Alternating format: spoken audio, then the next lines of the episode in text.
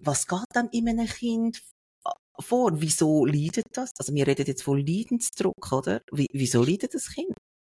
Ja, das ist ja dann auch wieder hochsubjektiv, aber ähm, weil es natürlich nicht ähm, reinfittet quasi, also ähm, weil es halt aneckt mit dem, wie es ist und weil es auch merkt, dass es zum Beispiel schulisch gesehen ins Hintertreffen geraten, während alle anderen Kinder vielleicht ähm, wenn die Lehrperson eine Instruktion gegeben hat, am Platz gehen und anfangen zu arbeiten, spitzt er noch seine Bleistift oder schaut noch ein bisschen zum Fenster raus und sinniert noch ein bisschen über das Fußballspiel von gestern an. Also, ähm, und dann merkt er dann am Ende von der Stunde, shit, äh, die anderen haben so viele äh, Sachen gemacht und ich äh, habe nichts auf meinem Papier. Also, der kommt dann relativ schnell Leidensdruck. Es werden sehr viele Kinder ähm, als ADHSler äh, taxiert, wo das gar nicht haben. Es gibt eigentlich keine Studie, die über einen längeren Zeitraum nachweisen können, dass es auch tatsächlich zugenommen hat. Das ist der Podcast Raised with Love. Sind ihr Eltern, Großeltern, werdende Eltern, Lehrpersonen, Pfadileiter, Turntrainer oder einfach Menschen, die sich für das Thema interessieren? Wir reden über Kind, von Baby bis Teenager, über Erziehung und Beziehung in Verbindung mit viel Fürsorge, Zuneigung und Liebe. Wir das sind der Stefan Kählin, Vater von Teenager und Fachpsychologe für Kinder- und Jugendpsychologie und ich, die Martina Hanbecks-Alemann, Mutter von Teenager, Informatik-Projektleiterin und Podcast-Host. Ahoi Stefan. Salut Martina. Hey, ich habe, als ich mich vorbereitet habe auf den Podcast, was ich nicht ganz so intensiv gemacht habe wie sonst, muss ich sagen, weil ich bin ja jetzt da im Südosten von Asien und habe auch noch ganz viele andere Sachen, die ich unbedingt muss machen.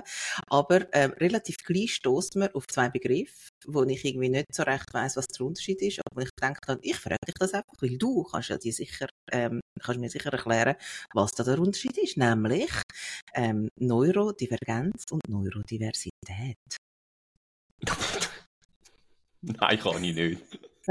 okay. Aber es ist im Fall wirklich so, also wenn man nachliest über ADS und ADHS, dann stolpert man immer darüber. Und ich bin ja auch noch recht häufig in den sozialen Medien unterwegs. Und dort wird es schon fast so ein bisschen inflationär gebraucht. So, ich bin ja. neurodivers und meine Kinder sind alle neurodivers. Unser Haushalt ist neurodivers. Und ich denke dann so, ja, okay. Also. Aber gibt es wirklich einen Unterschied zwischen diesen beiden Begriffen? Weil, also für mich tönen jetzt die ähm, eigentlich sprachlich ähnlich. Ja, was man glaubt darunter versteht, ist, dass man ähm, eben eine Diversität hat, wo trotzdem normal ist, oder? Also das heißt, ähm, bis anhin oder auch heute noch sind ja die ähm, äh, psychischen Erkrankungen die, äh, oder nein, wird ADHS ja als psychische Erkrankung quasi deklariert. Das ist ja auch in der grossen Klassifikationssystem von der WHO im ICD-11 und mhm. ähm, in dem von den amerikanischen Psychiatern und Psychologen äh, im DSM-5 eben als Störung erfasst und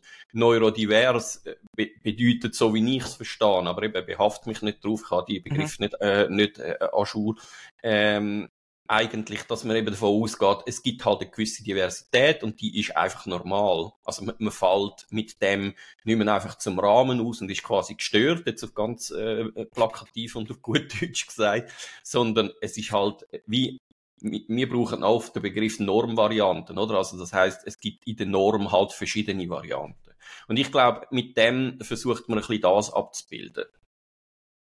Also, was ich dann eben schon herausgefunden habe, ist, was alles, oder nein, ich habe es vielleicht nicht abschließend herausgefunden, aber was ich dann so ein bisschen nachgeschlagen habe, ist, was dann alles unter ähm, die, dieser Begrifflichkeit zusammengefasst ist. Und das sind dann so Sachen wie ADHS, ja klar, Autismus, Spektrumstörungen, Dyskalkulie, Legasthenie, Synästhesie, Bipolarität und Hochbegabung. Also eigentlich fast alles, oder? Eben. Habe ich dann so spontan gedacht. Genau, das heißt, es ist einfach ein anderer Approach, oder? Also man sagt dann, es ist eben nicht, oder früher hat man immer ähm, quasi eine Aussonderung betrieben im Sinn von was ist normal und hat gesagt, das ist normal und äh, alles andere ist nicht normal. Aber das hat sich auch verändert, oder? Während früher Homosexualität zum Beispiel ja als äh, Abnorm galt, äh, mhm. hat, ist das heute auch nicht mehr so. Also das heißt, die Kategorien, die, verwand also die wandeln sich über die Jahre oder über Jahrzehnte hinweg so oder so. Ähm, und eben, es ist dann irgendwann die Frage, wo ziehst du halt Grenzen, oder? Also bei der Intelligenz zieht man eine klare Grenze nach wie vor, dass man sagt, unter 70, oder, ist es geistig behindert, über 70 äh, bis 85 ist so der, der, der Bereich, eben, wir reden da von Lernbehinderung und ab 85 fängt eigentlich der Normalbereich an. Ähm, und das ist halt, das schaut man statistisch gesehen, das haben wir, glaube ich, im Podcast, was ist das gewesen, zwei oder so, wo es um Grundlagen gegangen ist, schon mal erklärt. Also man definiert halt sehr vieles über die Statistik, das heißt, man schaut, ähm, wo sind die mittleren 68 Prozent in so einer gaussischen Verteilungskurve und die bezeichnet man dann als normal und was darunter ist, ist, äh, ist unterdurchschnittlich und das andere ist überdurchschnittlich. Und jetzt bei einem ADHS, oder, ähm, oder bei, bei Autismus, wo ziehst du da Grenzen? Weil man geht davon aus, das sind so Kontinuen, also das heißt, ähm, es gibt nicht irgendwann einen Wert, wo man kann sagen, ab da ist es ADHS, sondern äh, das ist sehr, sehr unterschiedlich, weil ja auch ähm, Symptom oder die Ausprägung äh, bei den Leuten sehr unterschiedlich ist. Und darum ist das vielleicht einfach ein altes Konzept, dass man heißt, dass, dass man sagt, Störung ja oder nein. Aber in der Diagnosemanual ist es natürlich so. Es gibt klare, äh, klare Richtlinien, was muss vorhanden sein, damit man es kann diagnostizieren, das ADHS. Aber auch dort sehen wir dann vielleicht noch, ähm, äh, das ist auch immer noch sehr offen dann. Ja, genau. Und das ist dann, also ich habe dann nachher nur so überlegt, eigentlich ist ja einfach neurodivers oder neurodivergent. Ich weiß jetzt nicht so genau, ich, ich beschränke mich jetzt mal auf das neurodivers. Alles, was irgendwie neurologisch abweichend ist von typisch. Und dann habe ich mir dann nur so gedacht, ja, aber typisch ist ja einfach das, was eine Gesellschaft ausmacht oder wo man kann sagen, ja, es ist so die Massen, oder? Und jetzt, wenn sich das ja aber laufend verändert, kann es ja in dem Fall durchaus sein, dass man heute neurodivers ist und morgen ist man es nicht mehr, weil die Gesellschaft auch dort angekommen ist. Alles natürlich ein bisschen überspitzt formuliert. Ist schon so, oder? Ja, hätte ich schon. Mhm. Eben, darum sage ich ja, mhm. die, die äh, Begriffe sind auch im Wandel und, äh, und äh, mhm. das, das, das ändert sich konstant. Und es ist ja eigentlich noch eine schöne ähm, Entwicklung dahingehend, dass man versucht, solche Menschen nicht mehr auszugrenzen und zu sagen, die, die sind, eben wie man früher Leute ja quasi weggesperrt hat, die, äh, wo psychisch krank sind, irgendwo in, in geschlossenen Anstalten. Ähm, das macht man ja heute auch nicht mehr, weil man einfach mehr weiß über, ähm, über den Steg von solchen Erkrankungen ähm, und wie das man gezielt kann unterstützen. Ja. Jetzt gibt's ja aber ganz, also für das ADS, man unterscheidet ja zwischen ADS, das ist Aufmerksamkeitsdefizit, es, nein, das ist nicht, es ist das Aufmerksamkeitsdefizitsyndrom, oder? Genau. Ist das mhm. richtig? Und einem ADHS, das ist das Aufmerksamkeitsdefizit-Hyperaktivitätssyndrom. Weißt du, also, ich, ich scheitere ja schon fast an diesen Begrifflichkeiten. Warum sagen wir ADHS? Es gibt, äh, es gibt, es, also gut, jetzt uns ADS, jetzt unterbrich mich nicht immer, ich bin total konzentriert auf die Entschuldigung. Ja. Nein, aber das ADS, da sagt man, dass man hat Schwierigkeiten, äh, die Aufmerksamkeit aufrechtzuerhalten, zuzulassen, beim Thema zu bleiben, konzentriert zu bleiben. Äh, man vergisst auch Aufgaben, also was man, was man eigentlich hätte sollen machen oder sich vorgenommen hat zu machen. Und wenn es H noch dazu kommt, dann hat man alles das und ist aber auch noch hyperaktiv. Also das heißt, unruhig, hibbelig, ähm, redet viel, ist impulsiv, ähm, hat, hat, hat Probleme, den Aktivitäten nachzugehen, auch zu entspannen, unterbricht andere in Unterhaltungen oder Aktivitäten, Stefan.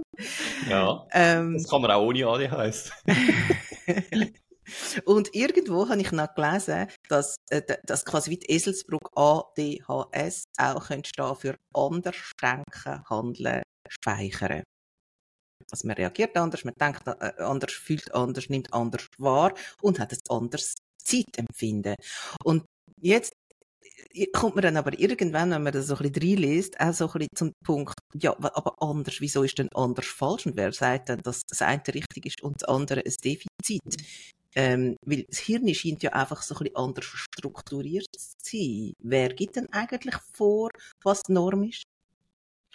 Eben, das, äh, das, habe ich, das habe ich vorher ähm, versucht auszuführen. Schlussendlich ähm, sind die Diagnose äh, oder die Klassifikationssysteme die zwei, die es gibt. Das ist ein weltweiter Konsens quasi ja. von Fachleuten, die definieren, ähm, was äh, entspricht der Norm und was nicht. Und dort orientiert man sich halt an der Mehrzahl der Leute. Und jetzt äh, ist natürlich korrekt, oder? Also wenn ähm, in 20 oder 30 Jahren all die Symptomatik zeigen, oder, oder ich sage mal 70 Prozent der Leute die Symptomatik zeigt, dann äh, würde man, müsste man dort konsequenterweise eigentlich von einer, von einer neuen Norm reden. Ja, weil, äh, auf das möchte ich ja raus, ja, das hast du vorher gesagt, und du hast gesagt, ja, die Manuals und ICD-Code und so, aber dort ist man ja von etwas ausgegangen, oder von einer Zeit ausgegangen, wo ja die Leute schlicht auch nicht darauf getestet, also getestet worden sind, sondern Nein, man hat einfach das Gefühl gehabt, ja, das ist wie normal und das andere ist einfach, wenn, ist ein Defizit, wenn man das so nicht hat.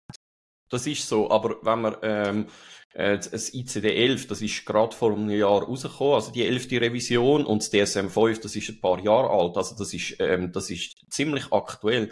Und wenn du eben Prävalenzen anschaust, also die Verteilung in der Bevölkerung, wie viele Leute das, das haben, äh, dann sind wir bei ein paar Prozentpunkten und eben nicht, oder? Das ist medial, erscheint einem das ganz anders. Aber wenn man schaut, wie häufig mhm. das, äh, dass das wirklich ist in der Bevölkerung, das ist nicht wahnsinnig häufig. Es erscheint medial wahnsinnig häufig, aber wir reden, wir sind da im einstelligen Prozentbereich. Ja, 5 bis 7 Prozent von allen Kindern sind betroffen. Das habe ich, habe ich gelesen von einer Frau Dr. Neue. Das ist, ähm, ich glaube, eine deutsche Ärztin und vermutlich auch dort Forschung. So, das ist so, so die Zahl. Und dann habe ich dann eben auch gefunden, das ist eigentlich erstaunlich wenig, weil wenn man eben in den Medien ähm, so ein bisschen umliest und umlässt, hat man das Gefühl, das muss jedes zweite Kind mindestens. Genau, es gibt, äh, kann ich noch etwas dazu sagen, ich habe auch noch ein bisschen geforscht, oder? Also es gibt eigentlich keine Studie, die über einen längeren Zeitraum könnte nachweisen dass es auch tatsächlich zugenommen hat. Ähm, man geht in der ah, Fachwelt eigentlich eher davon aus, ähm, dass die Zahlen relativ konstant sind, aber mhm. Ähm, dass eben die mediale Aufbereitung von dem ähm, massiv zugenommen hat. Also dass in der Gesellschaft äh, ein höheres Bewusstsein hat für das. Ähm, und sehr oft braucht man den Begriff auch falsch. Also das mhm. heißt, es werden sehr viele Kinder ähm, als ADHSler äh, taxiert, wo das gar nicht haben.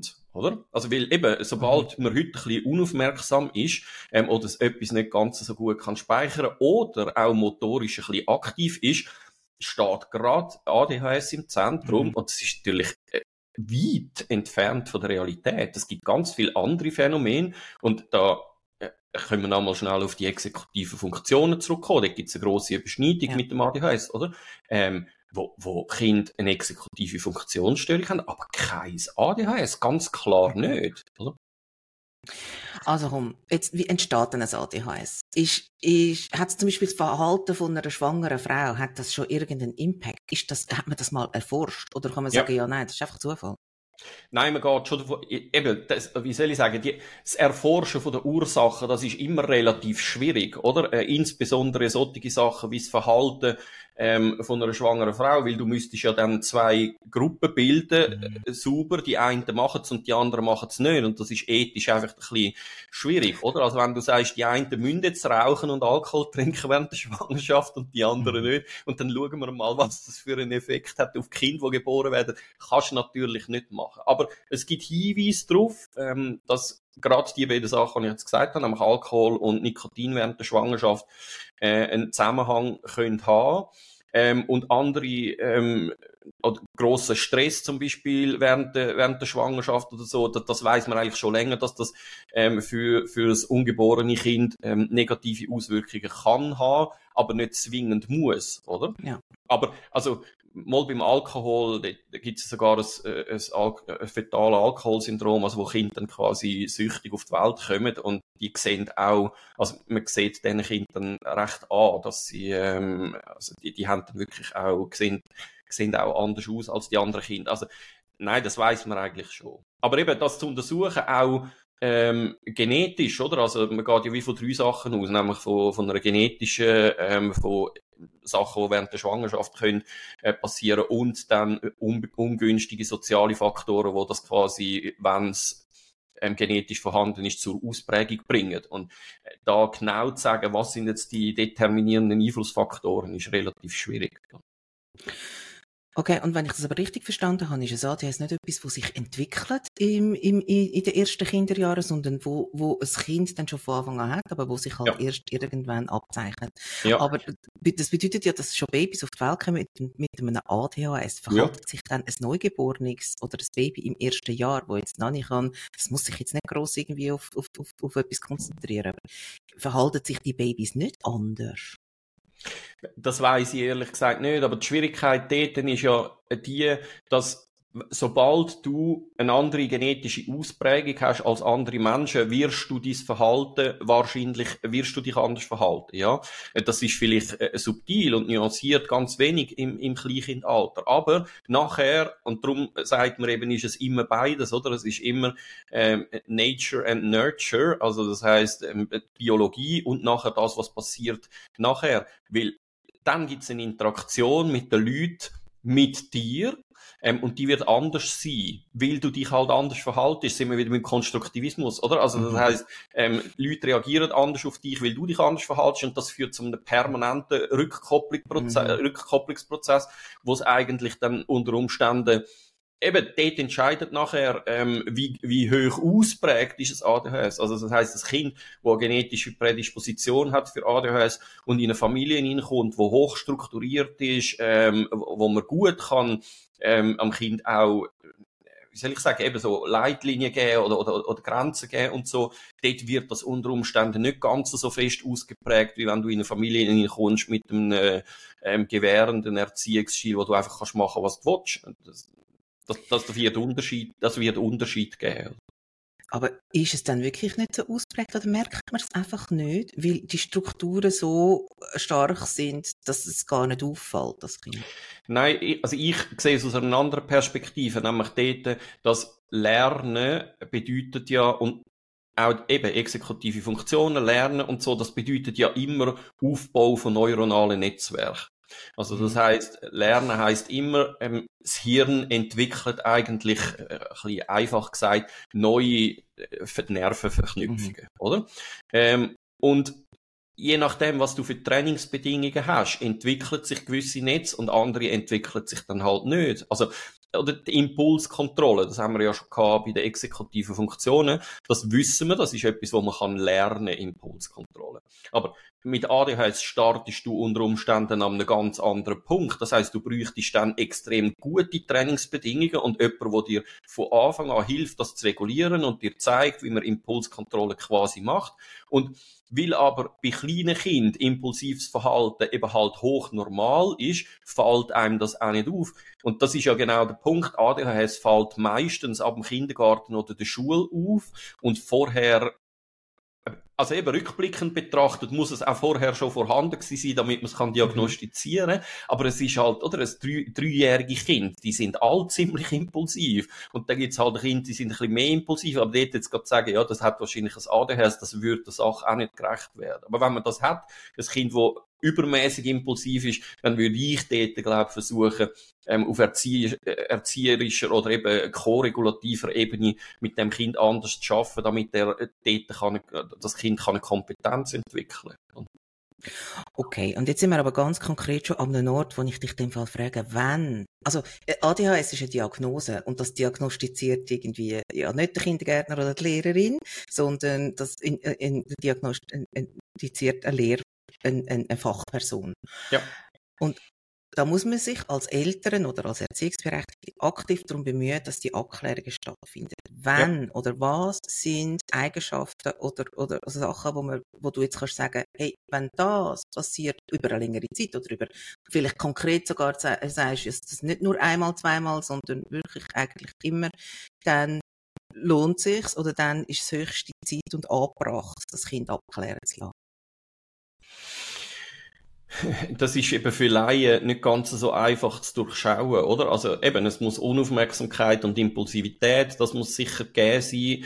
Ähm, und aber eben, jetzt, jetzt kommen wir dann schon zu den Diagnoseleitlinien, oder? Also es muss, es muss länger als sechs Monate bestehen, es muss, ähm, äh, wie soll ich sagen, ähm, über das rausgehen, was man so von dem Alter würde erwarten. Also eben, aber dort wird es schon schwierig, oder? Ich sage jetzt mal, bei einem mhm. 3-4-Jährigen, darum diagnostiziert man es dort ja auch noch nicht. Ähm, und es muss eine, eine, eine deutliche psychosoziale Beeinträchtigung in mehreren Lebensbereichen da sein. Oder? Also ein Kind, das wirklich nur in der Schule auffällt und die Hai nicht, dort kann man streng genommen ein ADHS eigentlich nicht diagnostizieren. Also immer vorausgesetzt, die Eltern sind ehrlich, oder? Also das ähm, mhm höre ich in meinem Berufsalltag noch relativ viel, dass Eltern sagen, nein, die Hai ist alles in Ordnung, es hat nur in der Schule Probleme mhm. und ähm, bei vielen äh, zeigt sich dann, wenn man ein bisschen geht, forschen oder im längeren Verlauf der Begleitung, ähm, die Hai ist vielleicht doch auch nicht alles so gut, wie das die Eltern im ersten Moment dargestellt haben. Ist ja auch klar, das ist sehr mit Scham behaftet und man macht sich Vorwürfe vielleicht, dass man ein Kind schlecht erzogen hat oder so. Aber das hat ja mit ADHS nichts zu tun, weil, schon gesagt, es gibt eine genetische Prädisposition, also ähm, und du kannst dich ja nicht dafür schämen, was für Gen das du hast. Also das ähm, führt ja nie nicht hin. Und von dem her ist es relativ schwierig, aber der Leidensdruck, der ist für mich schon entscheidend, oder? Ähm, und der merkt man halt dann in der Schule relativ krass, ähm, aber auch weil dort kommen sie zum ersten Mal, je nachdem, was für eine, aus was für einem Erziehungskontext, dass sie kommen, halt mit Strukturen in Kontakt, ähm, wo nicht im Ganzen so gewährend sind oder wo es halt einfach nicht geht. Du kannst nicht einen in der Klasse haben, wo die ganze Zeit ähm, umeinander läuft und mit den anderen Kindern anfängt zu reden, weil dann sind die ihre Konzentrationsfähigkeit gestört, oder? Also, wenn man aber Arzt zurückdenkt, man mhm. könnte schon, aber äh, ja. wie Schule gemeinhin funktioniert, äh, mhm. kannst du das nicht, oder?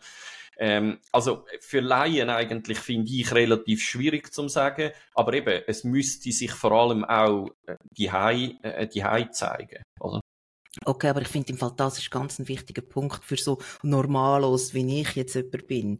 Also ich möchte, ich möchte es mal noch mal schnell kurz zusammenfassen. Es ist, es, der Leidensdruck im Sinn von eben nicht nur in einem Lebensbereich, also nicht nur Schule, sondern wirklich auch in der Freizeit oder einem Sportverein zum Beispiel oder, ähm, oder daheim. Dann macht es erst Sinn ab Kindergarten, Schulalter. Vorher ist es wie noch nicht so differenzierbar. Und es müsste eigentlich, äh, wenn ich dich richtig verstanden habe, so ähm, sechs Monate schon andauern. Also wenn jetzt ein Kind drei Wochen irgendwie Konzentrationsschwierigkeiten hat, dem muss man nicht zum Psychologen rennen, habe ich es richtig verstanden. Ähm, was geht dann in einem Kind vor? Wieso leidet das? Also wir reden jetzt von Leidensdruck, oder? Wie, wieso leidet das Kind?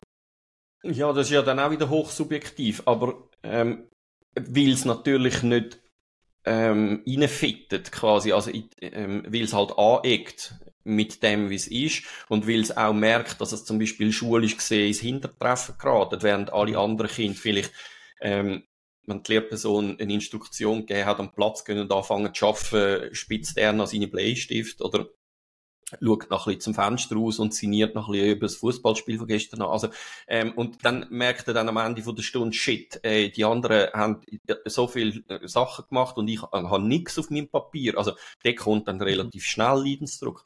Oder halt mit der Impulsivität, oder? Also, das heißt, ähm, die sind dann im, äh, solche Kinder, die ein starkes ADHS haben, sind im sozialen, ähm, im sozialen Kontakt mit anderen Kindern halt sehr impulsiv. Das heißt, unter Umständen eben, wenn es beim Shooten ein bisschen ähm, ungerecht zu und her geht, dann explodiert man halt mal schnell. Und das ist für andere Kinder irritierend. Also man eckt einfach mit dieser Art dann relativ schnell an, ähm, weil es halt eben nach wie vor, wenn du von 5 bis 7 Prozent redest, ähm, eine absolute Minderheit ist, oder? Also das heißt, für alle anderen ist das nicht normal, sondern für alle mhm. anderen ist das normal, wie die meisten anderen sind und das geht dann halt zu der, zu der Rolle aus und dort, oder zu, zu der, ja, aus der Norm raus.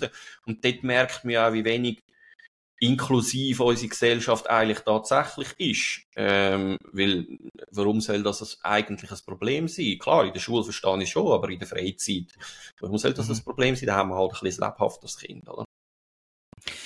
Ich habe von einem Mädchen mal gehört, ähm, dass es gesagt hat, in der Schule, wenn der Lehrer oder die Lehrperson etwas sagt, dann hört sie das eigentlich gar nicht, sondern es ist mehr so wie ein, ein, ein Rauschen oder ein, oder ein ja. gleichmäßiges Geräusch im Kopf, weißt? Ich stelle mir dann so ein vor, wie so der, der, der, der Rimsky-Komasakov, der Flight of the Bumblebees. Ähm, Und was ich parallel dazu gelesen habe, ist, dass bei Buben eine Diagnose viel häufiger vorkommt und glaube auch einfacher ist als bei Mädchen, weil, weil Buben gegen aussen so, so äh, exzentrisch werden und Mädchen halt so ein bisschen in sich hineingehen. Das ist eine Was Variante, sagst du da dazu? Ja, ja ähm, kann man so sehen. Ähm, ich mache mir jetzt mit dem auch wieder nicht wahnsinnig beliebt, aber ähm, unser Schulsystem besteht äh, zu einem hoch, hoch, hohen Anteil an weiblichen Personen und nicht an männlichen Personen. Mhm. Das heißt, ähm, Buben werden in dem System einfach schneller auffällig, weil man sie nicht versteht oder weil man nicht als Mann sozialisiert worden ist und weiß, wie sich das anfühlt als Mann. Das ist kein Vorwurf an die Frauen, weil Männer wissen ja auch nicht, ähm, werden ja nicht als Frauen sozialisiert und wissen auch nicht, wie sich das anfühlt. Also es ist ja, ja, nämlich. Ähm, ja, ja, ich weiß schon. Haben wir ja auch schon diskutiert am ja, Weihnachten. Ja. Nein, aber es ist ganz, ganz ein wichtiger Punkt, wo du sagst, und ich glaube, dass das etwas ist, wo jetzt ganz viele Eltern wirklich jetzt gut zuhören, weil sie das eben auch interessiert. Also, mach weiter. Ja, also, das heisst, ähm, Klar, Buben tendieren eher dazu, aber von Natur aus eben lebhafter zu sein, ähm, wenn wir jetzt ganz klischiert sagen und halt so ein bisschen Explorer sein. Ähm, ich meine, das siehst du ja auch am Symbolspiel an. Also, äh, viele Buben ähm, wählen ja dann eher irgendwie Abenteuer, Piraten, weiss der Geier was. Ähm, und ich glaube ehrlich gesagt, also das wäre jetzt eine spannende Diskussion, müssen wir mal einen Soziologen einladen oder so. Ähm, ich glaube, in der heutigen Zeit, wo wir ja, wo Kinder dürfen, wo auch Mädchen dürfen shooten und Buben dürfen mit Baby spielen, ähm, gibt's nichtsdestotrotz ja immer noch recht, also bleiben mhm. die Klischee eigentlich ein bisschen mhm. erhalten und ich glaube, das ist mhm. nicht nur sozial ähm, prägt, sondern das ist unter Umständen halt irgendwo auch genetisch prägt. Ich kann es nicht mit Bestimmtheit sagen. Aber lange Rede, kurzer Sinn, also Buben neigen meines Erachtens eh dazu, mehr ähm, ähm, aktiver zu sein im Sinn von eben Hyperaktivität zu produzieren und dann ecken es mit dieser Art halt einfach mehr an, weil unser Schulsystem eher weiblich prägt ist und ähm, auf andere Sachen fokussiert, wo bei Buben zwangsläufig zu Aufmerksamkeiten, äh, zu, zu Auffälligkeiten tendieren. Und ja, das ist so, ADS-Kind, die werden sehr oft übersehen, weil das sind stille Kinder. Ähm, man, oder manchmal sagt man, das sind so die Träumer, eine Träumerin oder ein Träumer, ähm, die fallen nicht auf, weil sie nicht stören. Aber für die mhm. ist, also die Schränkung, die die haben, ist genauso groß wie ein Kind, das ein ADHS mit Hyperaktivität hat. Es fällt einfach nicht auf. Und das ist eigentlich, bei denen geht es viel länger, bis man merkt, dass sie das haben. Und das ist eigentlich recht tragisch, oder? Weil die haben dann einen sehr langen Leidensweg. Genau. Und da möchte ich in dem Fall noch ganz konkret fragen, weil das, das fällt ja nicht auf und dann merkt man es nicht. Gibt es irgendetwas, gibt es irgendeine Aussage, die ein Kind vielleicht kann machen oder vielleicht mal macht, wo Eltern oder Erziehungsbeauftragte äh, quasi irgendwo müssen hellhörig werden und sagen, oh, vielleicht müssen wir da mal irgendwo den Finger drauf haben. Ja, also ich finde das, was du vorher gesagt hast von dem Mädchen, das beschrieben hat, dass es, ähm, wenn die Lehrperson etwas sagt, einfach Rauschen gehört, das ist schon mal ein, mhm. ein, ein guter Hinweis, oder? Mhm. Oder Kind, wo einfach sagen, ich passe auf, aber ich weiß einfach nicht, was sie gesagt hat und ich, ich mhm. habe keine Ahnung, was ich muss machen und ich verstehe es einfach nicht. Ja, dort muss man, dort muss man sicher genau anschauen und schauen, was steht an der Ursache von dem. Und dort oder da muss man ja noch nicht Diagnostik betreiben, sondern kann man auch mal im Elternhaus fragen, ja, wenn ihr ihr etwas erklärt, wie ist es dann? Weil es kann ja auch mit sozialen Phänomenen zusammenhängen. Du bist in einer Klasse mit 20 anderen Kindern, da ist immer eine mhm. gewisse Unruhe da. Ähm, und dann geht es wieder um die Reizfilterung. Also das heißt, wenn halt viel Hintergrundlärm da ist, kann ich, und das können ADSler oder ADHSler halt eben nicht, oder? Relevante Reize äh, rausfiltern und die anderen quasi ausblenden. Ähm, wenn man das im privaten Umfeld ähm, gut gelingt, ja, dann ist es vielleicht eher ein soziales Phänomen. Aber man muss es wie mit einer Fachperson vielleicht gleich anschauen, aber man muss nicht gerade Diagnostik betreiben, sondern man kann ja dann auch einfach viele verschiedene Sachen mal ausprobieren. Also in der Schule ist man da heute ja schon recht viel weiter mit den Pamir, die die Kinder anlegen können. Sichtschutz äh, links und rechts am, äh, am, am Pult oder ein Pult gegen die Wand stellen, was viele Leute in den ersten Moment als total, ähm, soll ich sagen, ausgrenzend empfinden, aber die Kinder finden das nicht ausgrenzend. Ihnen hilft das. Also wenn man die Kinder fragt, findest du das schlimm, dass dein Pult gegen die Wand schaut ähm, und du die anderen Kinder nicht siehst? Sie sagen, nein, mir hilft das, weil wenn ich die anderen Kinder sehe, dann gehen mir andere Gedanken durch den Kopf als das, was ich jetzt gerade müsste machen. Und ich habe ähm, jemand noch gehabt, der zu mir gesagt hat, ist eine Optikerin meinte, ich, gesagt hat, es käme noch häufig vor, dass Kinder nicht gut sehen und nicht gut gehört, hören und eigentlich würde es durchaus Sinn machen, wenn man das zuerst einfach mal flächendeckend testet. Unbedingt. Unbedingt. Okay. Also das ist Wird aber nicht bei meiner gemacht, Tochter, muss ich zu meiner Schande gestehen, genau so gewesen. Also die hat auch immer ähm, gesagt, ja, nein, sie hat eben, glaube ich, nichts gesagt und ist immer zuvorderst gehockt und dann irgendwann, ähm, ich weiß schon im Primarschulalter gewesen, glaube äh, sind wir mit ihr mal einen Augentest gemacht und dann hat ihr die Augenoptik äh, oder, oder die Augenärztin dann eine korrigierte Brille auf die Nase gesetzt. und drei Punkte auf den Arm. Gesicht gemacht. Oh nein. Aha, so sieht scharf So wäre es wirklich. Ja, aber das ist ja noch, das ist ja noch krass, weil auch bei Kindern, die nicht richtig hören, oder? Ähm, Mhm. Also, wenn, wenn sie komplett gehörlos sind, dann merkst du es, weil die reagieren ja dann nicht auf Ansprache, Ja. schon als Baby nicht, oder? Ähm, aber Kinder, wo, wo zum Beispiel eine auditive Verarbeitungs- oder Wahrnehmungsstörung haben oder andere Sachen, ähm, das, das merkst du nicht einfach so, weil für sie, sind wir auch wieder beim Mhm. ja Konstruktivismus, ist das ihre Realität. Genau. Genau, sie kennen ja nichts anderes und darum weißt du ja, wie, nicht, wie, wie, wie wäre es dann, wenn es richtig wäre, das Ja. weißt du nicht. Aber ja, unbedingt, also das heißt und das kann man auch gut sagen, oder? Also Kinder, die Mühe haben im Sprachen lernen, ähm, also sechs Fremdsprache oder Muttersprache, unbedingt immer äh, eine saubere Gehörabklärung. Und Gehörabklärung heisst nicht, der Kinderarzt flüstert mal und das Kind ähm, hat es gehört oder so, sondern dann geht man wirklich zum HNO und macht das oder? Und bei den Augen genau dasselbe. Ja, das, das, ist, das ist extrem wichtig. Das sind zwei basale Sachen, ähm, wo einfach zu machen sind, aber wo sehr oft nicht erkannt werden. Ja, aber siehst du jetzt, ich habe auch zwei Kinder. Und ich habe das Gefühl, äh, das ist total an mir vorbeigegangen. Ich meine, ich habe jetzt das Glück, gut, meine kleine Tochter hat auch eine Brille, aber ähm, ich, ich, äh, warum weiss man so Sachen nicht? Ja, ist das, ist das mies, ist das mies, definitiv- also hätte ich jetzt irgendwie müssen, müssen mich mal so vorauseilend ähm, informieren? Also weißt du, einen nein, es ist wirklich Test so. machen und nein, ich meine, wo endet das? Also wenn du anfängst so zu denken, also das heißt, nein, dann bist du ja schlussendlich dann wieder eine überprotektive Mutter, wenn du quasi alle Eventualitäten versuchst zu Mhm. berücksichtigen. Ähm, Aber so eine Broschüre von der Schule wäre jetzt nicht so verkehrt, oder? In der ersten Klasse. Nein, das zum müsste ja vorher sein. Also äh, Oder äh, sehr, ja, aber weißt du, was ich meine, oder? Ja, aber in der Pro ich bin jetzt ehrlich gesagt nicht sicher, ob in der Pro Jugend, Okay. äh, Pro Juventute Elternbrief, äh, falls du die auch bekommen hast, ähm, die Eltern da draussen, die die nicht haben, ähm, in der Stadt Zürich werden die einfach gratis verteilt an alle Eltern, Mhm. aber in anderen Kantonen nicht. Ähm, besorgt euch den. Also, das Mhm. ist eine super Sache, oder? Ab Geburt kommt da monatlich oder dann halbjährlich ähm, ein Büchlein heim mit super Informationen. Und dort ist das garantiert irgendwo mal drin gestanden. Und eigentlich sollte ein Kinderarzt ja schon bei der Jahreskontrolle, die Mhm. er immer wieder macht, ähm, Hinweise darauf finden. Okay. Ja, Kinderarzt, gutes Stichwort. Jetzt äh, haben wir ja vorher gesagt, es gibt gewisse Hinweise oder, ähm, und wenn man, wenn man die hat und wenn man die sieht, was macht man dann? Geht man über den Kinderarzt? Sagt, ich habe den Verdacht, dass mein Kind ein ADHS hat. Oder, ja, vielleicht muss man es ja gar nicht so konkret sagen, sondern, ähm, mein Kind leidet.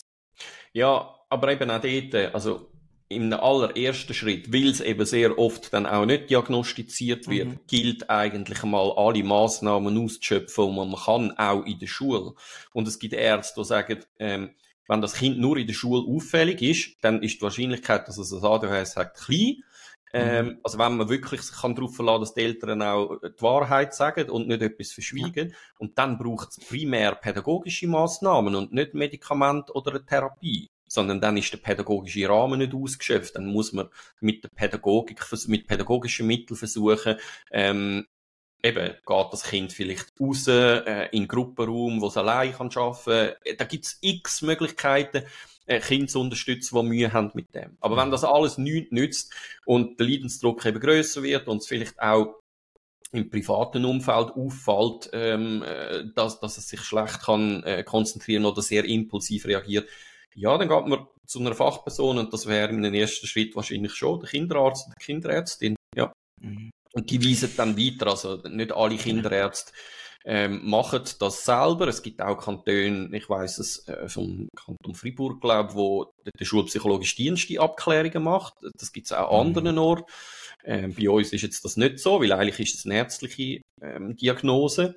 Ähm, Psychologinnen und Psychologen können das auch, das ist klar. Ähm, aber ja. ähm, eigentlich gilt es als ärztliche Diagnose, weil wenn du medikamentöse Behandlung machst, muss ja schlussendlich auch ein Arzt die Medikamente verschreiben. Methylphenidat heißt der Wirkstoff. Und einer von den unter dem Namen Ritalin, ja, mhm. einer von denen. Aber ich meine, kann man jetzt nicht alle merken. das sind ja alles immer so, wieso sind Medikamente immer so, wieso heissen die nicht irgendwie normal, Gänseblümchen oder so, hallo? Das, das heisst ja Ritalin. Eigentlich ist es ja, mit, der genau. Wirkstoff genau. Methylphenidat, genau. aber das heisst Ritalin, genau drum, ja. oder? Hey, und wenn es dann mal so weit ist, also, gibt's gibt's Alternativen zu Ritalin oder kommt man um Ritalin nicht um? Also weißt, mit Alternativen meine ich nicht Globuli. Da müssen wir nicht drüber reden. Ähm, sondern, Für viele ist das eine Alternative. Nein, ist es keine. Auch nicht, aber ja. In unserem Podcast ist das keine. Aber ich rede von, von ist das jetzt her gewesen? Nein, das sind im MyLab da. Nein, aber, äh, ja, MyLab, genau, äh, schauen auch die, ist, äh, ist eine ganz schlaue Vietnamesin aus Deutschland beziehungsweise nein, ist ein Deutsch mit Vietnamesen verwurzeln. Ach Gott, jetzt, jetzt rede ich mich gerade ins Elend, gell? Aber ich bin oh, Asiatisch. Ich weiß nicht mal, wie man es richtig sagt. also, äh, aber gibt es irgendwie, weißt du, Therapie, Verhaltenstherapie, gibt es Training? Kann man sagen, hey, schickt das Kind in Sport, dann gleicht sich das irgendwann wieder aus oder macht Memory oder so? Oder, oder ist, wenn man mal so weit ist, Ritalin einfach Ritalin und etwas anderes gibt es wie nichts? auch da wieder, der Mensch ist einfach so divers, ähm, dass es äh, mhm. schwierig ist, da eine allgemeingültige Antwort zu geben. Aber ich habe auch noch mal ein bisschen geforscht jetzt im Hinblick auf den Podcast und ähm, eben, was ich auch gefunden habe, ist, dass, dass früher hat man eigentlich gesagt, Therapie, also Psychotherapie plus ähm, medikamentöse Behandlung ist eigentlich der Königsweg. Ähm, das scheint sich, so wie ich jetzt das recherchiert habe, ein bisschen zu verschieben Richtung ähm, der Effekt macht vor allem das Medikament und nicht Therapie. Ja.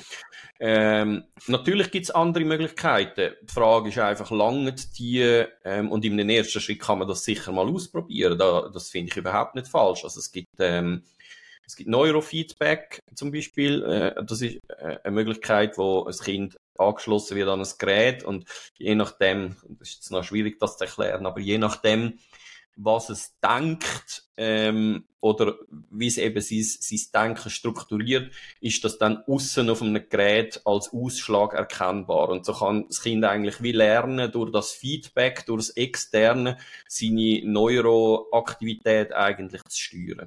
Ähm, das ist zum Beispiel, das ist zum Beispiel etwas, was es noch gibt. Ähm, klar, Memory, also all die Strukturierungshilfen, die wir auch bei, de, bei den exekutiven Funktionen gesagt haben, weil, das, das haben wir noch nicht gesagt, aber ähm, das ADHS heißt immer ähm, andere Aktivität im, im äh, präfrontalen Kortex und noch in anderen Areal ähm, als die meisten anderen Leute. Und präfrontale Kortex, das ist assoziiert mit exekutiven Funktionen. Also Kinder mit einem ADHS, die, haben, die zeigen immer höhere Ausschläge, wenn man ähm, die exekutiven Funktionen untersucht. Das heißt, die sind eben genau nicht ausprägt. Aber im Gegensatz zu anderen Kindern, wo rein äh, nur eine exekutive Funktionsstörung haben, die Anführungszeichen, ist es bei ihnen nicht nur das Training, sondern eben auch hirnchemisch und hirnbiologisch der Fall, dass dort ähm, die Impulskontrolle eben zum Beispiel nicht stattfindet, weil halt Neurotransmittoren fehlen ähm, oder nicht in genügender Konzentration vorhanden sind und das ändert eben das Methylphenidat.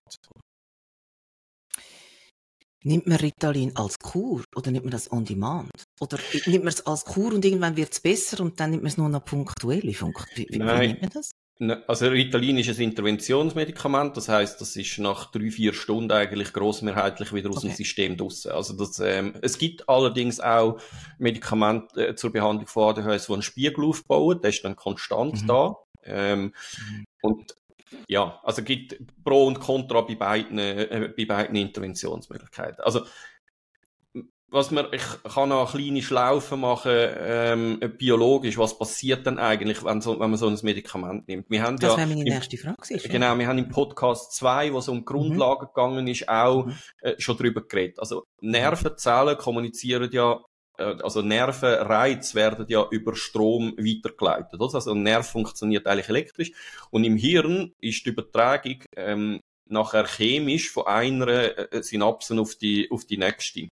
Also das heißt, es kommt ein elektronisches Poten also ein elektrisches Potenzial am Ende von einer Nervenzelle an und dann werden sogenannte Botenstoffe in synaptischen Spalt ausgeschüttet und die Botenstoffe docken dann an der nächsten Nervenzelle an und dort wiederum wird dann ein elektrisches Potenzial produziert, wo dann wieder weitergeht in selber Nervenzelle.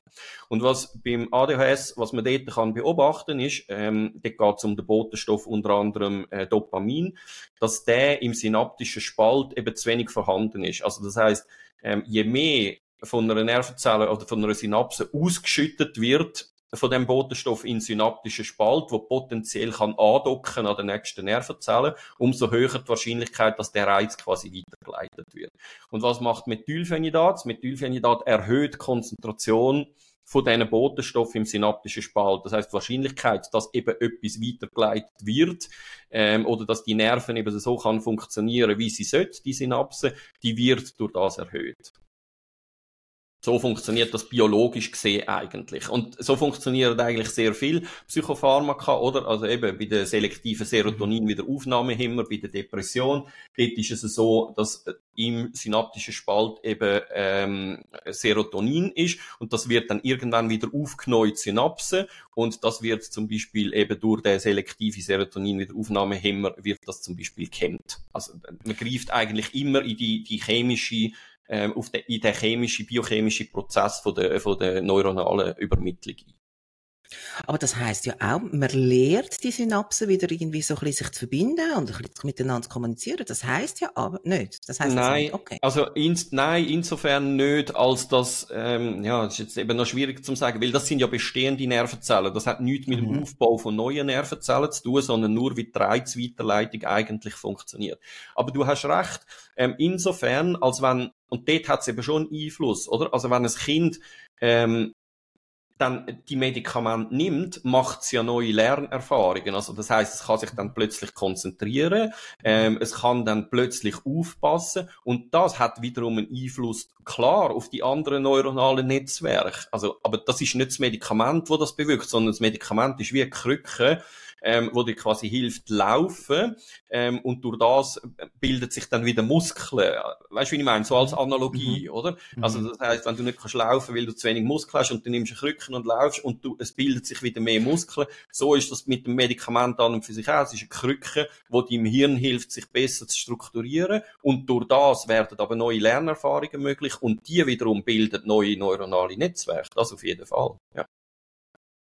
Das bedeutet, dass es irgendwann auch kann sein, dass man die Dosis muss, muss, muss reduzieren. Wie merkt man denn das? Also, wie merkt man ein Kind an, dass es zu viel Ritalin nimmt? Das ist noch schwierig zu, also einerseits an den Nebenwirkungen, ähm, also, ja, also die produzieren halt zum Teil äh, recht, äh, recht heftige Nebenwirkungen. Ja, das, ich kann es nicht genau Nein, sagen, meine, aber dass es all das nötig wäre. Ja, genau, eben.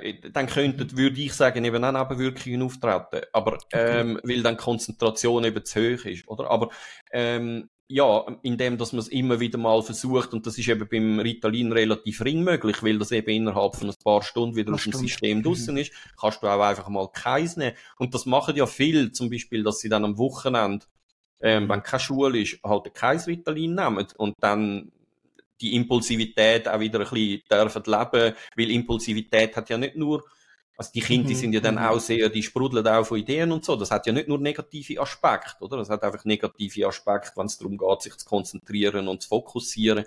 Ähm, aber wenn du im Spiel bist, ähm, dann kann ja Impulsivität ein, ein sehr ein cooler Faktor sein. Oder? Neigen Kinder auch dazu, ADHS oder ihre ADHS-Diagnose zu nutzen, zum, oder beziehungsweise als Entschuldigung zu brauchen. Kann ein ADHS geht jetzt halt nicht. Wird, werden bequem, sagen wir es mal so. Glaube ich ehrlich gesagt nicht. Das ist nicht so, wie ein Kind denkt oder funktioniert. Mhm. Wenn, ist das ein sozialer Prozess, würde ich sagen, wo durch die Eltern initiiert wird. Also wenn du als Eltern dem Kind ja. natürlich die ganze Zeit sagst, ja, du hast eben ein ADHS und das kannst du halt eben nicht. Ja, dann mhm. wird das irgendwann zu deinem Selbstbild, oder? Aber ähm, mhm. nein, glaube ich nicht. Also das ist im Gegenteil. Also was ich ja erlebe ist, wenn dann die Kinder endlich ähm, mal Medikamente überkommen nach einem langen, langen Leidensweg, ähm, wie viel besser, dass es denen geht und wie die nicht wettet ohne, e egal wie groß das Widerstand von den Eltern sind gegen das Medikament. Also ähm, wenn du Kind fragst, wenn sie keine Nebenwirkung haben, wenn Nebenwirkungen eben, die können zum Teil relativ heftig sein, dann muss man ein anderes Präparat nehmen. Das ist klar, aber dort würde ich auch dafür plädieren, dass man nicht gerade aufgibt, oder? Nur weil ein Medikament Nebenwirkungen produziert, ähm, würde ich nicht aufgeben, sondern versuchen, ähm, halt ein anderes ein Präparat auszuprobieren. Kind wenden in den wenigsten Fällen zurück. Wenn sie wirklich mhm. ein ADHS haben, oder? Also, das, mhm. ähm, nein neigen Menschen mit ADHS zu, zu, zu Burnout. Zu, ähm, so. Warum? Ja. Wie sie also so mit unbehandeltem ADHS wahrscheinlich ja. schon. Ja, also okay. das, das, das ist mir nur so in, in Sinn Ein unbehandeltes ADHS, das ist, man muss sich einfach vorstellen, ähm, das ist wie ein permanenter Marathonlauf. Also das heißt, mhm. oder du startest mhm. nicht mit den gleichen Voraussetzungen wie alle anderen, aber musst das gleiche Resultat produzieren.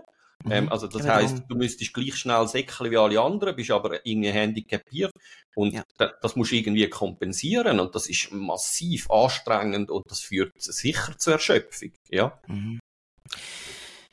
Was passiert sonst noch, wenn man das hat und aber nicht diagnostiziert hat und darum auch nicht behandelt hat? Und dann kommt man irgendwann ins Erwachsenenalter. Wie geht man mit dem um? Also kann man da gibt's, egal in welchem Alter, ja, ich muss vielleicht so fragen, egal in welchem Alter, muss man es diagnostizieren lassen und behandeln oder gibt es irgendwann einen Workaround, wo man kann sagen, ja gut, also man weiß jetzt, wie mit, damit umgehen und als Erwachsener ist es nicht so schlimm. Eben, ich, ich, ich wiederhole mich da. Ich finde es wichtig, ähm, dass man es diagnostiziert, wenn ein Leidensdruck da ist. Wenn ein Mensch keinen mhm. Leidensdruck hat, warum soll man es diagnostizieren? Was ist, was ist der Benefit von einer Diagnose? Also klar, es gibt noch, oder wenn man die Diagnose vor dem neunten Altersjahr, glaube stellt, ähm, zahlt der TV äh, gewisse Leistungen oder so. Also dort kann es ja Sinn machen, eine Diagnose anzustreben, oder manchmal hat man auch Anrecht auf einen Nachteilsausgleich, wenn man das hat. Aber ähm, eine Diagnose an und für sich, die ändert ja nichts. Das ist ja auch immer ja, der grosse, das ist auch der grosse ähm, der grosse Denkfehler, wo die Schulen äh, sehr oft machen, oder? Dass sie sagen, ja, aber Eltern gehen doch jetzt und lassen das diagnostizieren. Ja, wenn du nicht bereit bist, das nachher allenfalls auch medikamentös zu behandeln, musst du das auch nicht diagnostizieren. Was bringt äh, die Diagnose? Man weiß dann, dass es ein Kind hat, aber dort frage ich mich, also, eben, behandelt man das Kind nachher noch gleich, wenn man die Wirklichkeitskonstruktion anschaut. Also ich weiß, das Kind hat ähm, ADHS, also behandle ich es nachher noch gleich wie vorher. Versuche ich immer noch alles, um dem Kind, zum das Kind unterstützen, oder denke ich einfach, ja gut, das kann ja eh nicht aufpassen, also gebe ich mir halt, ja, also, weißt du, ich meine? das Kind oder? mal auf. Ja, ja, okay. Und darum, mhm. also für mich ist der Leidensdruck wirklich entscheidend. Und ja, klar mhm. gibt es Leute, die mit ADHS leben und das nicht ähm, diagnostizieren. Ich habe letzte von einem gelesen, ähm, der schreibt alles in seine Agenda, Zehennägel schneiden. Also, weil mhm. er sonst einfach nicht macht, oder? Also, das heißt, mhm. der, sein Workaround ist, der schreibt einfach alles, was man halt gemeinhin so macht, weil man merkt, das wäre jetzt wieder mal so mit und er merkt es nicht, schreibt er halt in seine Agenda ein.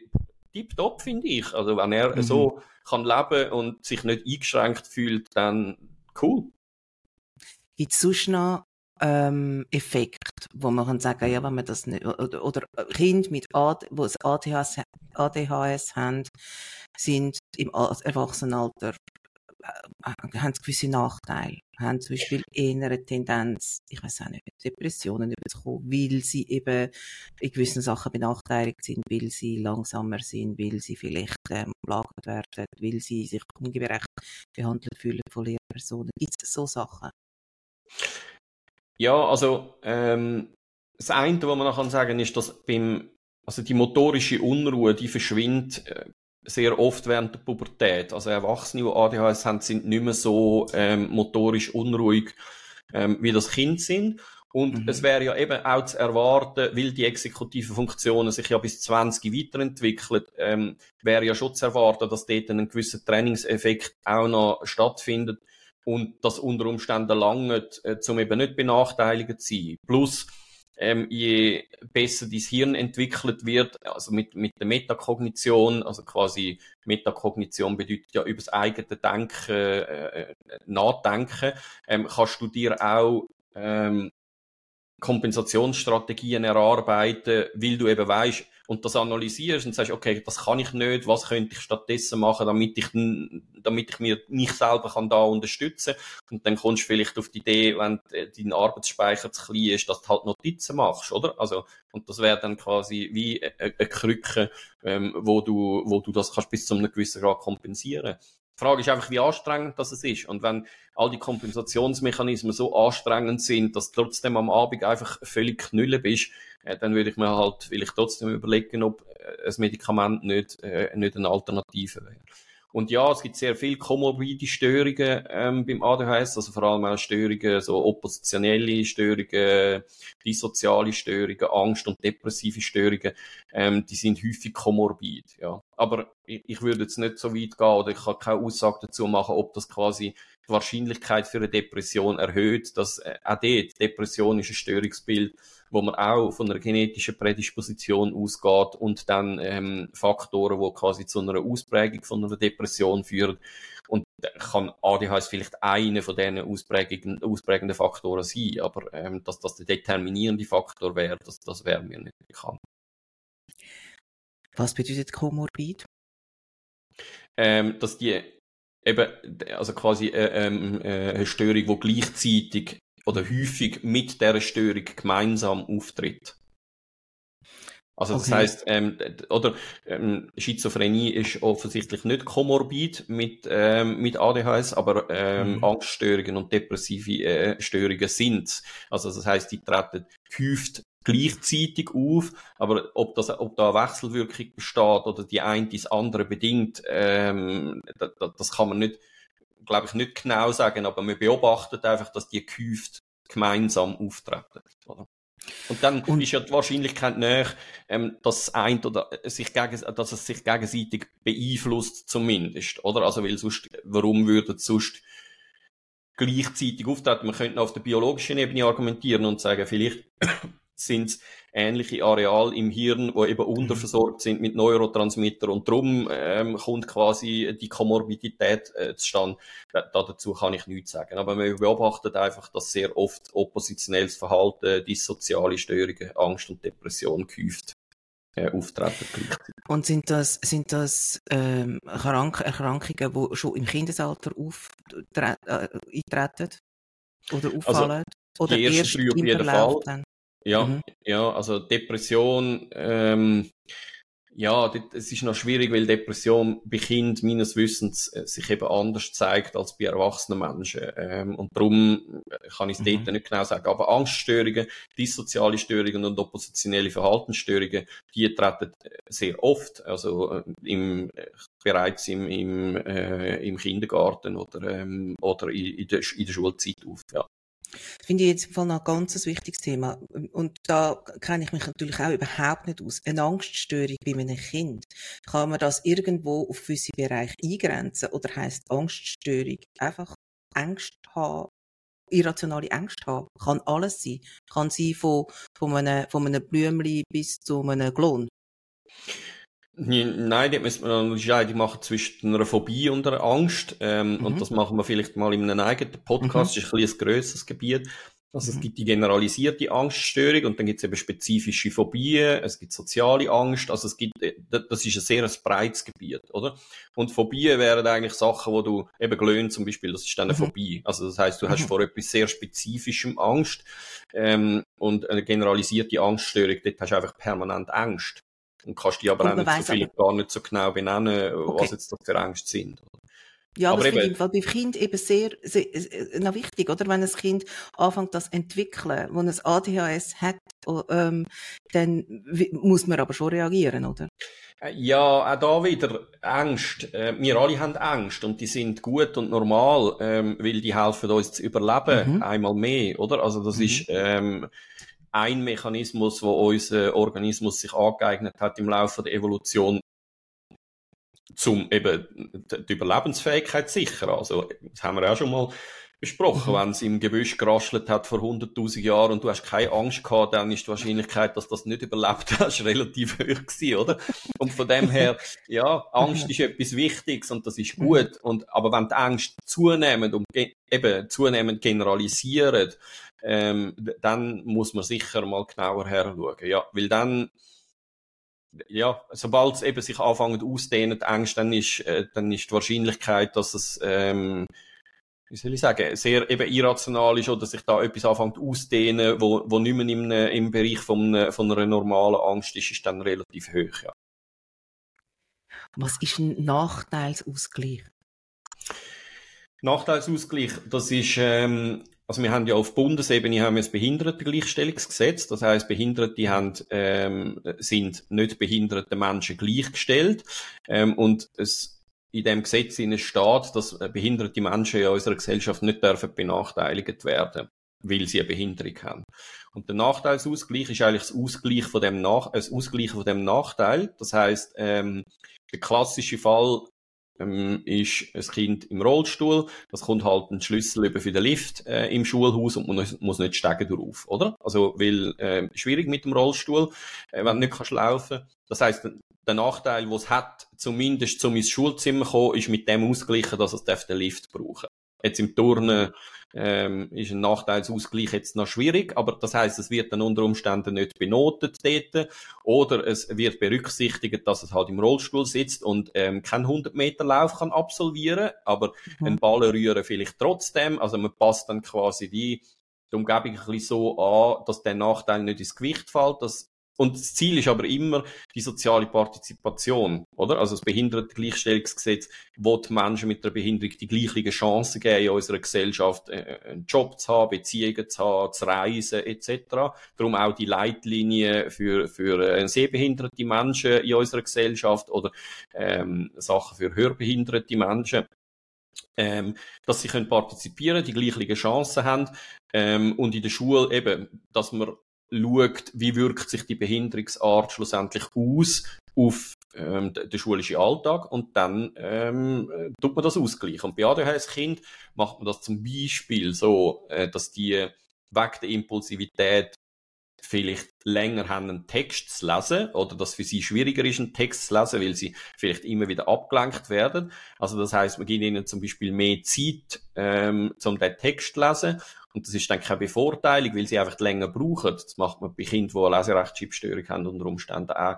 Oder ähm, sie dürfen die Prüfung in einem separaten Raum machen, wo es eben ruhig ist. Oder sie dürfen die Prüfung vielleicht manchmal ähm, mündlich machen, weil sie so impulsiv sind, dass sie beim Schreiben einfach das Zeug nicht aufs Papier bringen. Und das Ziel von einer Prüfung in der Schule, also von einer summativen Lernkontrolle, ist ja immer zu prüfen, hat das Kind den Stoff verstanden und nicht, hat es den Stoff verstanden und kann das in 45 Minuten mit Papier und ja, Bleistift irgendwo schreiben. Mhm. Ja, aber leider mhm. findet das heute sehr oft immer noch so mhm. statt, oder? Aber das ist nicht das. Ziel von einer Lernkontrolle. Das Ziel von einer Lernkontrolle ist zu sehen, hat das Kind die fachliche Kompetenz erworben.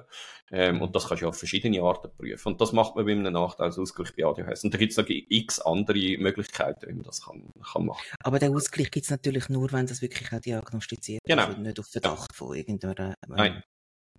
Weil, das ist auch noch, das ist auch noch ein Grundsatz vom, vom Nachteilsausgleich. Du darfst natürlich durch das nicht bevorzugt werden. Also ja. man darf aus einer Behinderung quasi nicht eine Superpower machen, ähm, wo du dann gegenüber den anderen wiederum mhm. bevorzugt bist, sondern mhm. eigentlich will man gleich lange Spieß, aber das ist halt, äh, wenn du äh, eine Einschränkung hast, schwierig um den, den, den Nachteilsausgleich, wo das Behindertengleichstellungsgesetz versucht, eigentlich gleich lange Spieß herstellen, so es dann geht. Es geht halt nicht immer. Danke vielmals. Das war es von meiner Seite. Ich glaube, ich weiss jetzt alles für den Moment. Okay. Hast du noch etwas sagen zu dem Thema? ja, wir haben, ich habe das noch nachgelesen, weil wir haben es schon mal gehabt von den Medikamenten. Weißt du, wie wirkt das bei den Leuten, die kein ADHS haben? Und da, da kann man halt Grundlagen, genau. Dort genau, habe ich ja noch ich... Desperate Housewives auch noch erwähnt. Stimmt, genau. genau. Mhm, ähm, mhm. und da kann man noch sagen, also das hat mich eben selber noch Wunder genommen. Ähm, und es ist ja tatsächlich so, dass Ritalin bei Leuten, die kein ADHS haben, ähm, Konzentration und ich sag mal so ein bisschen die Leistungsfähigkeit steigert. Mhm. Ähm, aber das ist nicht, wie es wirkt bei einem Menschen, der ADHS hat, weil der, wenn ein Mensch, der ADHS hat, Ritalin nimmt, funktioniert sein Hirn dann einfach ähnlich oder gleich wie das von Leuten, die kein ADHS haben. Also das heißt, die werden mhm. eben nicht hyperaktiv und angeregt, wie das eben halt ist, wenn du ähm, aufputschende Mittel nimmst, sondern die mhm. werden eher ruhig und konzentriert. Und mhm. äh, eben Konzentration, das ist bei den anderen auch. Also du kannst dich auch besser konzentrieren, wenn du Ritalin nimmst. Ähm, aber ähm, sie, sie, werden eher ruhig und, und fokussiert und, und, und, klar, oder? Also ihr Hirn funktioniert dann so, wie es eben bei den meisten funktioniert. Und warum es eben problematisch ist, wenn das ähm, Leute nehmen, die kein ADHS haben, weil es dort ein, ein, ein enormes Suchtpotenzial gibt. Und darum ist Ritalin auch massiv beschränkt, oder? Also das, ähm, mhm. darum wird sie auf dem Schwarzmarkt auch relativ äh, hoch gehandelt, ähm, weil sie in eine Medikamentenklasse fällt, wo du das nicht einfach kannst in der Apotheke holen, sondern du musst es eben äh, verschrieben haben von einem Arzt. Und zwar darum auch, weil es, ähm, bin nicht mal sicher, ob es nicht unter das Betäubungsmittelgesetz ähm, quasi fällt, weiß ich nicht. Mhm. Ähm, aber weil es halt eben Suchtma äh, suchtmachender Charakter haben bei Leuten, die kein ADHS haben. Also ich habe dann nach dem Podcast noch eine Frage off the record, nämlich wie kommt man ins Darknet? Das weiß ich nämlich gar nicht. Hey, aber wir Was hören uns offiziell wieder in zwei Wochen. Willst du dir Ritalin stellen? Nein, es ist mir jetzt gerade in Ich habe wirklich gerade gedacht, im Darknet gibt es das wahrscheinlich, aber ich weiß nicht einmal, wie man dort hinkommt. Und ich weiß, ja, also von dem, da kann ich schon etwas dazu sagen, würde ich dringendst ja. abraten. Ähm, ah, natürlich. Also Leute, ja, ja, natürlich. Aber ähm, nein, Leute, die Medikamente vom Internet bestellen, irgendwo, ähm, also, dass da auf der, irgendwann auf der Intensivstation landet, ist, ja. ist die Wahrscheinlichkeit relativ hoch. Also, Sila, bitte. Sila, unbedingt. Hört auf den Stefan. Und hört auch in zwei Wochen wieder. Dann, ähm, hören wir uns wieder. Danke vielmals. Gern. Danke dir. Wir freuen uns immer über Fragen und oder Feedback. Man kann mit uns Kontakt aufnehmen über die verschiedenen sozialen Medien, ein Mail schreiben auf info at racedwithlove.ch oder auf YouTube gerade direkt unter der Folge.